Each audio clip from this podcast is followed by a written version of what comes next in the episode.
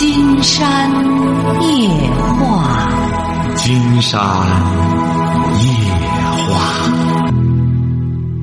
晚上好，听众朋友，我是您的朋友金山。喂，你好。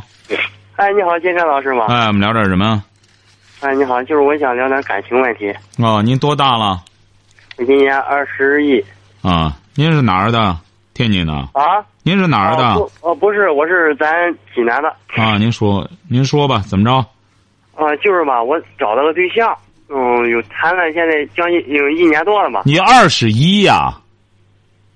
我二十，我今年二十一。啊，你是干嘛的？我是做嗯厨师的。啊，说吧，找个对象啊。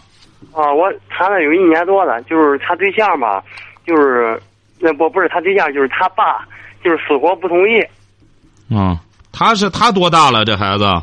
他跟我一样大，二十一。他是干嘛的？他也是就是干服务员啊。在我们一个店儿。啊，他家为什么不同意啊？就是因为我脸上有疤，所以不同意。哪儿有疤？脸上。啊，不是有疤，就就因为你有疤。对对对对。女孩子这不都不嫌吗？对对，他爸爸就说要面子，就是说不行，死活不同意。啊，行啊，再处处吧哈。什么时候处的呢？女孩子呢，和你呢难舍难分了。他爸爸说白了，甭说他爸爸了，再加上他妈也做不了他的主。只要这闺女豁出来了，你记住了哈。关键是和他进一步的发展感情。你俩只要感情到了，热乎劲儿到了之后，他爸爸就不好使了，晓得吧？就是现在，现在他爸就是困在他家里边，就死活不让他出来，因为吧，就是偷跑出来三次，就是现在就是这是三次，就是现在他爸就是在东北干活，就是一听说他出来了跟我在一起，他立马就回来了。就他爸说，除非他死了才能同意呢。啊，那回来再他早晚还回去，回去他再干什么，他闺女还可以出来。再者说了，实在不行，你可以闺女出去了，就一出去，他爸就回来。啊，你可以打电话举报，他爸爸没没权利这样就把他闺女这样关起来，晓得吧？哎，好嘞。这么点孩子弄一块儿，家里死活的就不让他弄。可是闺女早和人家都成这个了，你能管得了吗你？喂，你好，这位朋友。哎，金江老师你好。哎，我们聊点什么？哦，我要问什么呢？有在现在一个一一个问题啊，现在解不开了。啊，您多大了？您多大了？现在五十了。啊，说什么问题解不开？我一个小一个产品啊，本来全家计划好了想上一个项目。你是干私企的吗？个体的。啊，你是干私私人企业啊？哎，私人企业。啊，有是和大家合合合伙办。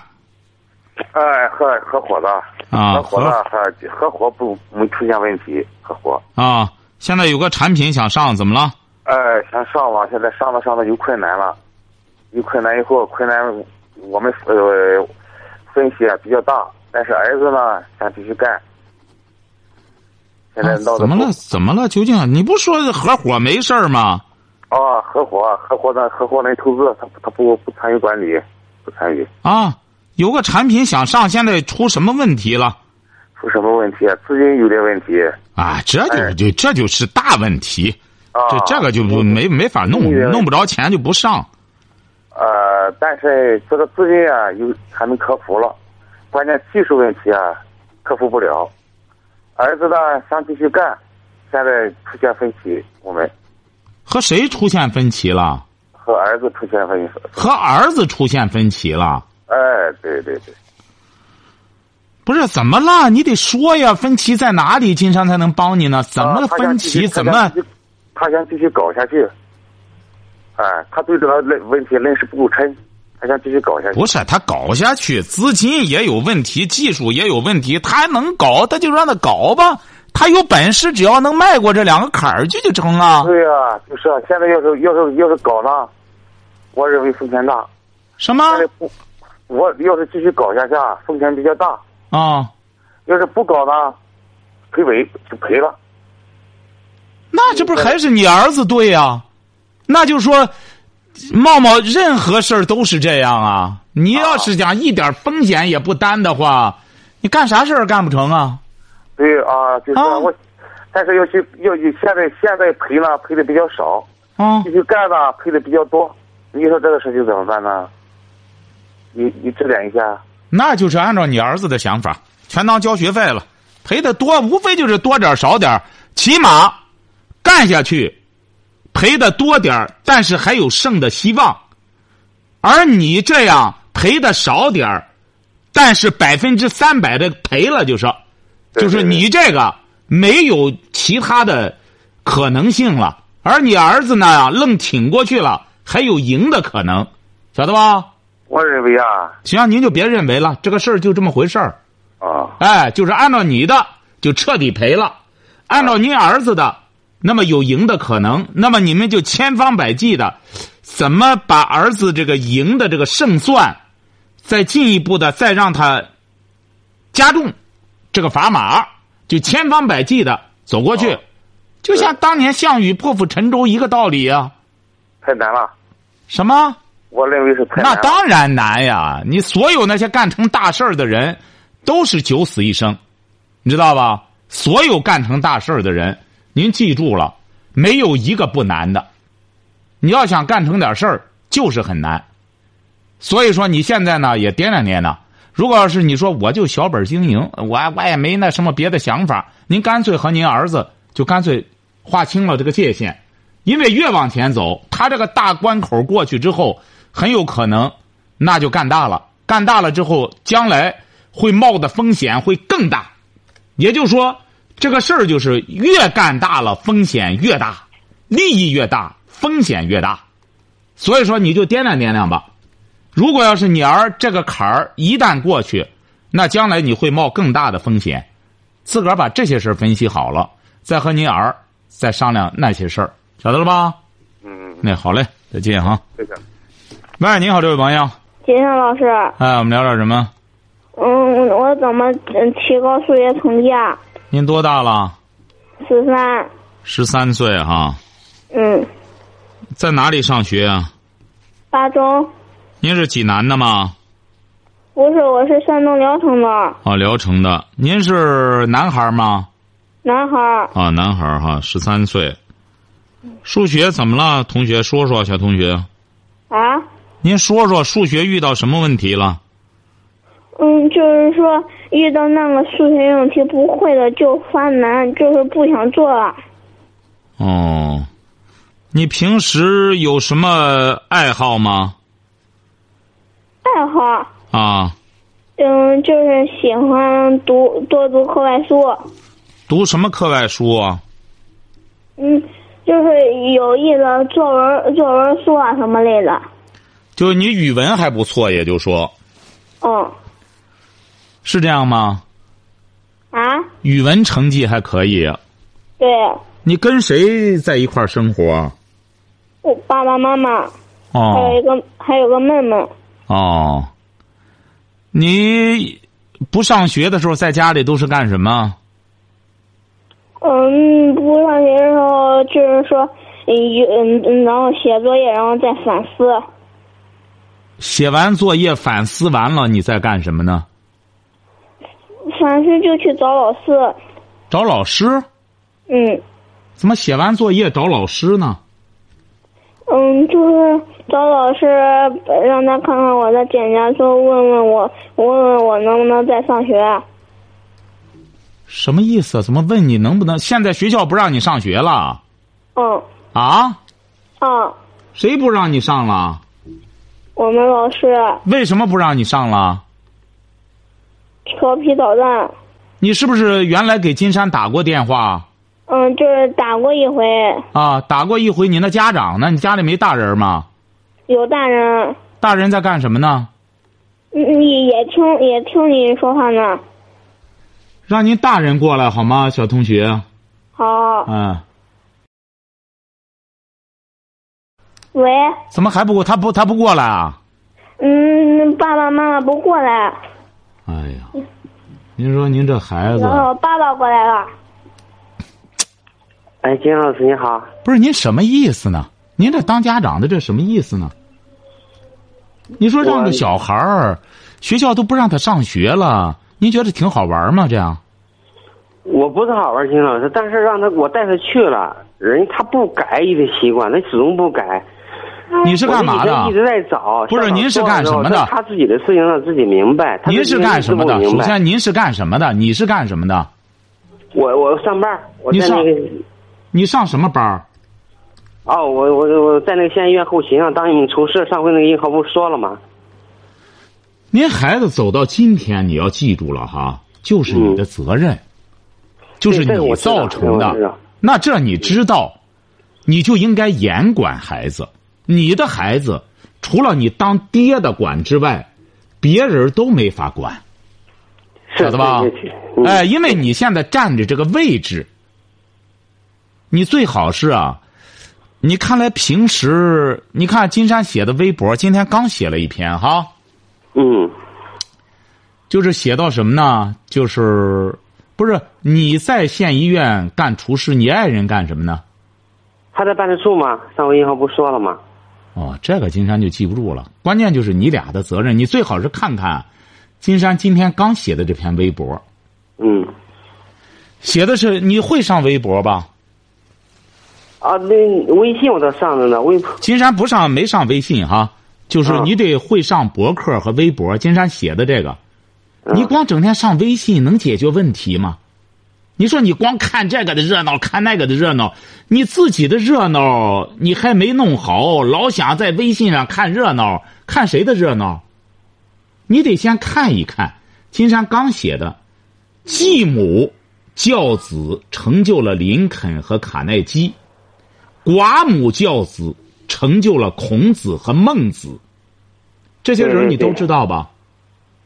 对对对。哎，为什么？这个我倒我倒知道，其实英豪上学吧，他没学好，其实我跟你学了不少。听金山告诉您哈，为什么除了继母就是寡母，反而教成了这些大家？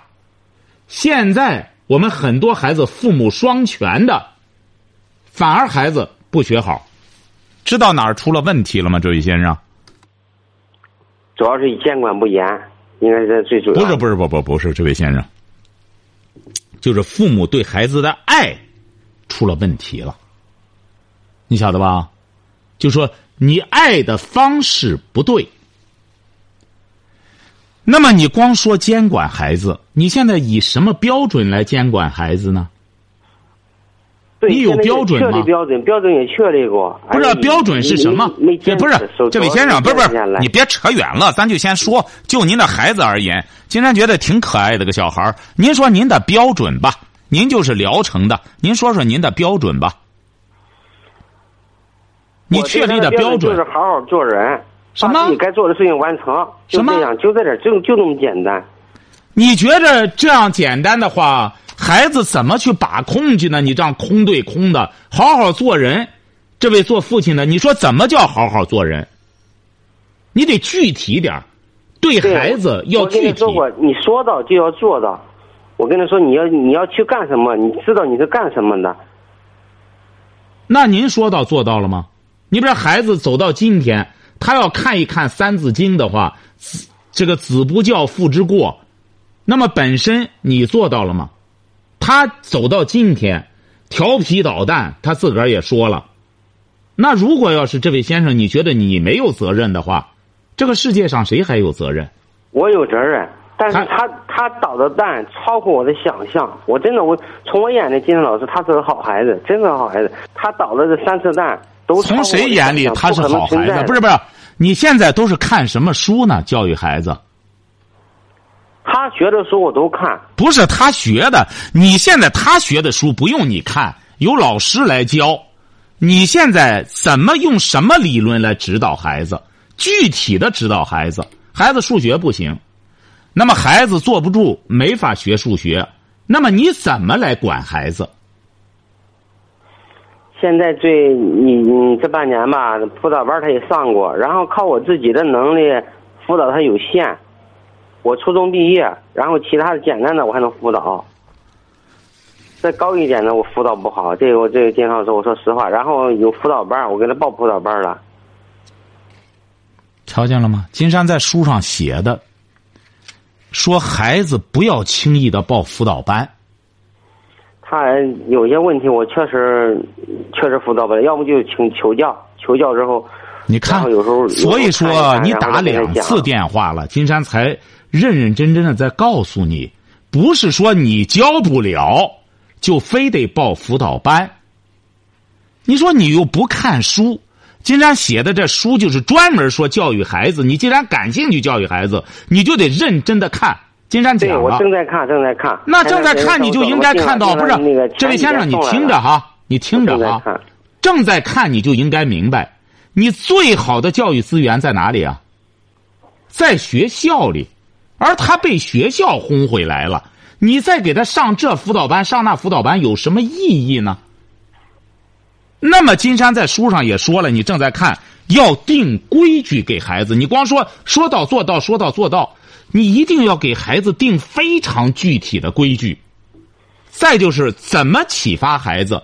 现在这些孩子都是坐不住的，他根本没心思在那学习。对，金老师，你那么你就应该，你首先要静下来，按照金山说的这几点，怎么来培养孩子能坐得住？这都是金山在他和你这个孩子差不多年龄的孩子身上总结出来的经验。就说你得，这是你的孩子，你坑了他，就是坑了你自己。所以说，你现在要记住了，你要这样不负责任的话，谁也不负责任了。所以说，你得认认真真的，你把金山这个选择，只要真正看好了、看懂了之后，金山可以这样讲：您这个小孩儿教育好没问题。为什么呢？你知道为什么吗？那金山就要问问你，你知道为什么？金山通过就是两次电话，你知道为什么？说明啊，您这个孩子，您听着啊。说明您这个孩子啊，金山通过两次和他对话，感觉到这个小孩啊讲话很有条理，很沉稳。说他调调皮捣蛋，您听着哈。金山这个博客，呃，这个微博是叫金山夜话博主啊，听着啊。对，我听了。你过后你看看，金山就特意举例的这个叫卡耐基的，你知道卡耐基是谁吗？卡耐基应该应该看过吧，但是印象不深。这个卡耐基是谁呢？经常告诉您啊，他是世界上平民的励志专家，就是教给人们怎么长志气、学习的啊。但是这个孩子，你记住了，他在小的时候，他在上学的时候，老师就说他调皮捣蛋，说你这个熊孩子就是就是不要他了。他这个父亲呢，后来找了一个对象，就是相当于后老伴儿哈，找了个继母，你能听到了吗？呃对，继母我听听。哎，他这个继母呢，他这个父亲啊，刚找这个继母的时候啊，就明确告诉他这个新找的对象，说我没别的瞒着你，我就有一个儿。我这个儿就是卡耐基，你到我家里，你一定要注意，他是个最坏的孩子。你你你这个你别说我瞒着你，这个孩子有多坏呢？他往人家家的玻璃上扔砖头，他弄着死兔子，把学校的那个烟囱眼堵上，烧的满学校都是死兔子味儿。他说这个孩子啊，是我看是没救了。反正你到我家里来，你得正经八百的得准备好生气。结果人家这个继母这个女的来了之后，通过和卡耐基相处之后，说这个孩子啊，我觉得他不是最坏的孩子，而他是最聪明的孩子。说只是他没有用到正道上，因为卡耐基家里非常穷，穷到什么份儿上呢？就是家里那个房子住的相当偏僻，离着学校啊，除了爬山就是越岭。那么没办法，嗯，交通工具都用不上，只好卡耐基骑小队就骑着马去上学。因为穿的太破烂，卡耐基就给他继母说：“大家都笑话我说我穿的太破了。”他继母说：“那你为什么不用你的优势来击败这些嘲笑你的孩子？”卡耐基说：“我的优势在哪里？”对，哎呀，哎，结果是他的继母就告诉他，说孩子啊，你口才特别好，而且你在大庭广众之下，你也能讲话，你应该发挥你演讲的能力。结果是卡耐基呢，就充满了信心，因为原来的时候都说他是坏蛋啊，老师也说他是坏蛋，他爸也说他是坏蛋。结果他这继母，因为他继母不是在恭维他，而是发现这个孩子确实演讲能力很强。结果打那以后，卡耐基就在学校里展示自己的这种演讲才干，后来果然成为同学中的佼佼者。哎呦，在这学校里很多演讲都让他去，结果是卡耐基后来就成为著名的平民励志演说家。他实际上呢，在很早的时候就出名了。他家里尽管那么穷，后来因为他演讲出名之后，他娶的第一个对象是一个伯爵的女儿，一个伯爵的女儿嫁给他。嗯。他俩的婚姻维持了十年，也没有孩子。但是后来呢，两个人就和平分手。因为卡耐基呀，后来就娶了他的一个学生，就是他有一个励志学校，这是一个全球性的励志学校，他就娶了他的一个学生，做他的第二任妻子。卡耐基在六十三岁的时候，他这个妻子为他生了一个女儿。我们现在这位先生，你到书店、到书摊上看着，到处都是卡耐基的书。但是卡耐基这些书，全都不是他写出来的，全都是他的这个女儿，把他的演讲稿整理好之后，在他去世之后替他整理的。因为卡耐基在上世纪五十年代就去世了，知道吧？对对对，所以说他的女儿继承了父亲的遗志，继续办他这个励志学校，然后把他父亲的这些东西全都整理出来，然后出版了卡耐基励志的这个系列的书籍。所以说，金山希望您看看金山写的这篇文章。你不是有金山这本选择吗？金山记的有有选择听说我听见我都有，但是您得要认真的看这位先生，你知道吧？行，你放心，我正在看。哎，所以说你得不是你得真看懂了，你不是你看懂了之后啊，你要记住了，这位先生，金山这本书啊，不是光让你怎么急功近利的光教孩子，也让你做父亲的了解现在我们教育的一个大环境，你知道吧？你才能为孩子的未来的人生做一个人生规划，不是头疼一痛脚痛一脚。学校说他数学不好，就赶快再补数学。哪个补习班？你光这样弄的话，这位先生，你什么也跟不上趟，晓得吧？也也是也是，金山老师，这个校长说我了，不是你的事情。然后你让他，让他自己看思考思考，然后考好了之后，他自己的事情思考好了之后再来。那没关系，金山告诉您啊，您这个孩子啊。金山发现还挺成熟的个孩子，呃，挺好。金山挺喜欢这个孩子。您记住了哈，你也要让他听金山的节目，他是能听懂的。这孩子一直在听，一直在听。这个孩子能听懂，而且是你一定要让他也看金。你可以读给他，不是金山还有个盘吗？这个选择不是有个光盘吗？啊，对对对。你可以和他一块儿听。您这样。孩子在听金山这些听金山的书、看金山的书，有什么不理解的地方，随时他在打电话，咱别光头东一通，脚东一脚。而且您这个孩子，金山发现还是挺不错的。从他的言谈话语之间，金山发现这个小子他有他的优势。卡耐基的继母就是发现了卡耐基这个优点之后，然后鼓励他、扶持他，才使他取得了成功。你晓得吧？对，金山老师，我现在就怀疑他这一段时间观察吧，他不敢面对自己的错误。哎，这孩子他谈不上，你记住了哈，你不要说的这么严重。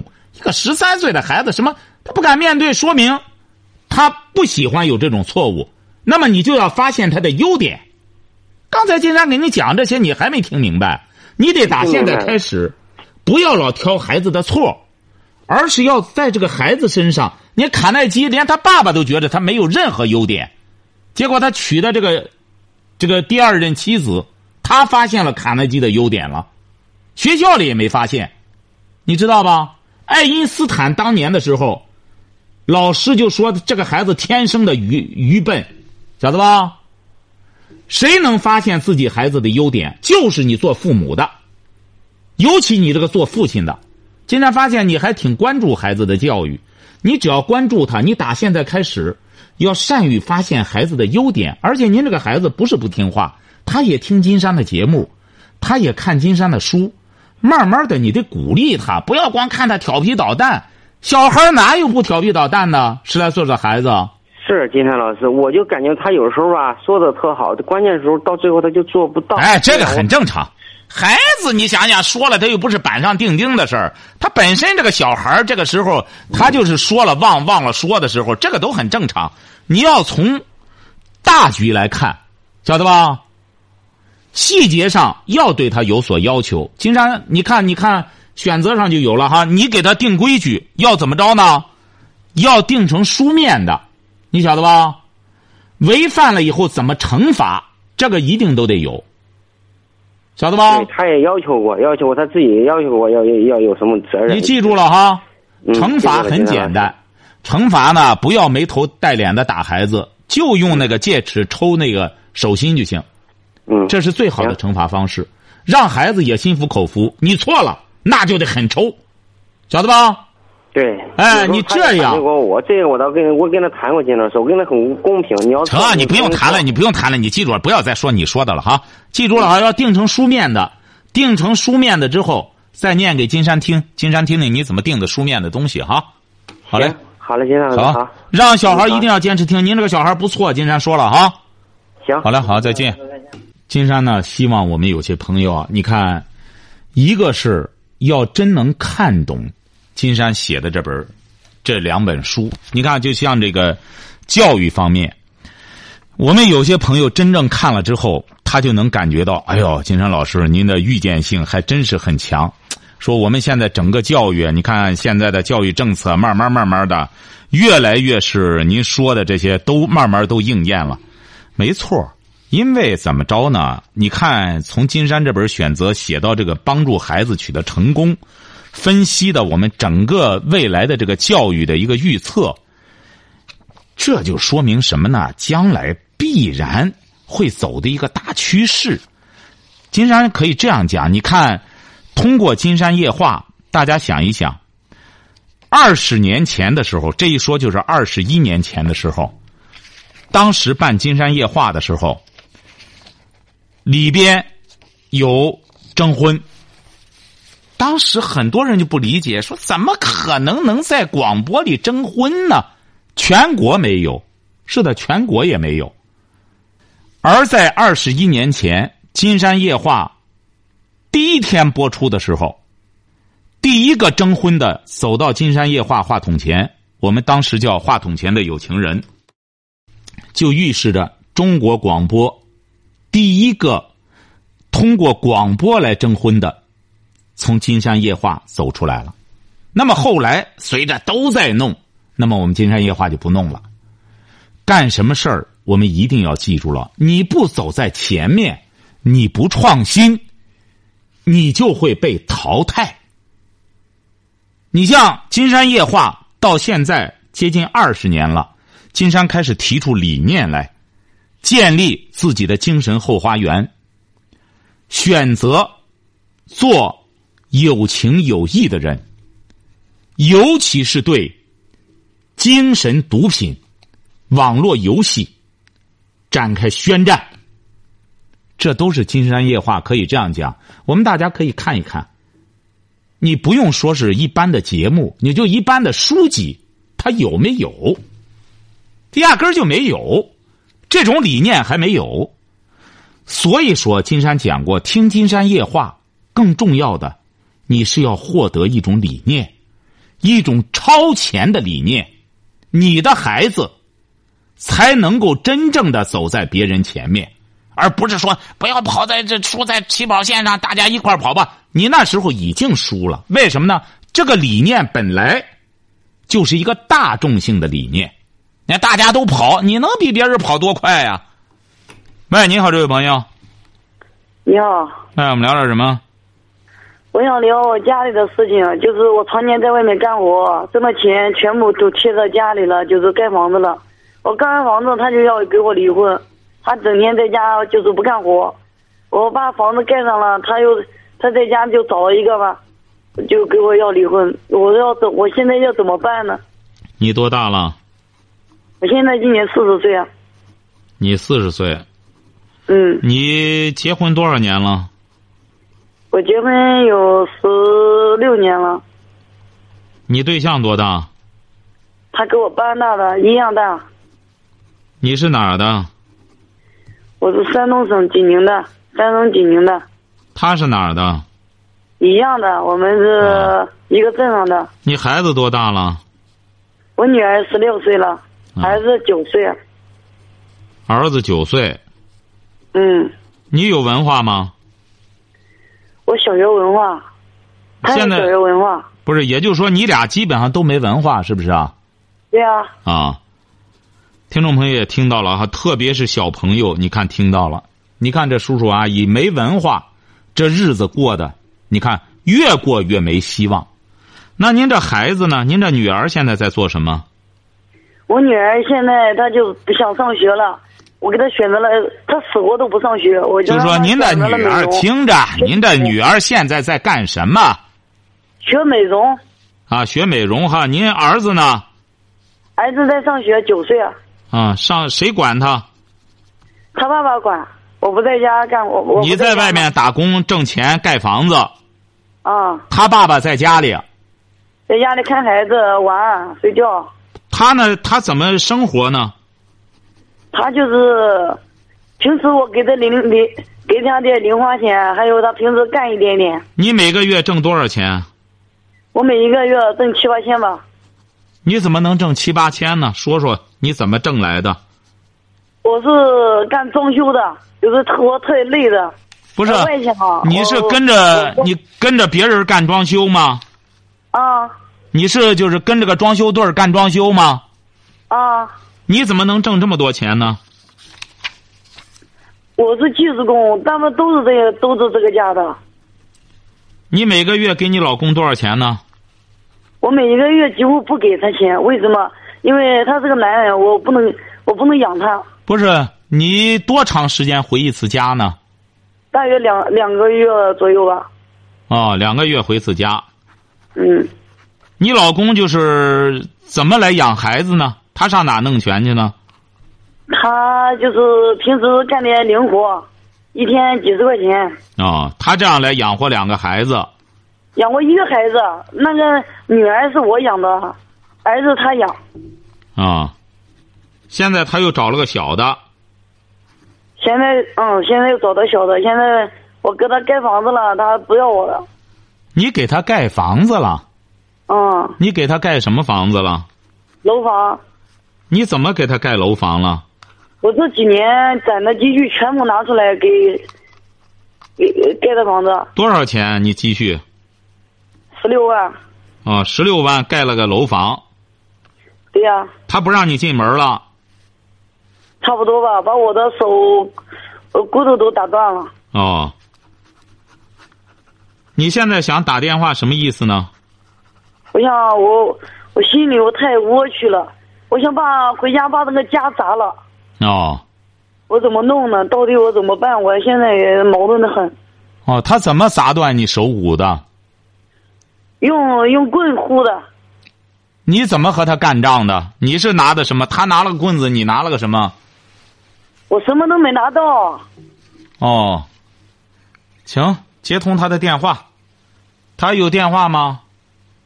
他没有电话，他现在电话不让我知道，因为他那现在有小的，他电话已经停机了。哦，那小的是哪儿来的？啊？那小的是哪儿来的？小的倒也是上网聊天聊的。哦，就住你那家里吗？不住我家里。哦。平时去找他。哦，那个不属于小的，记住了哈。那可能是呃干干性的性工作者哈，你呀记住了哈。嗯。你作为一个妻子、母亲，你早就应该在家里管孩子、管家。你整天这样在外边疯，你甭说你一个月挣七千，你挣一万也没意义，晓得吧？你首先应该啊，该尽的责任你应该尽到。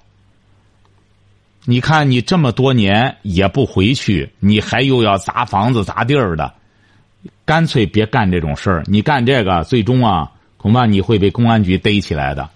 你还是正正你正正经经的回去，他也不能怎么着你。你真是你还是少回去干仗。金山，你看，当然你也不认字儿。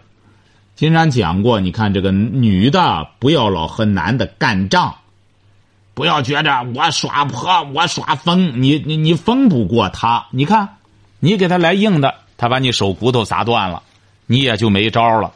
所以说，还是怎么着呢？以柔克刚。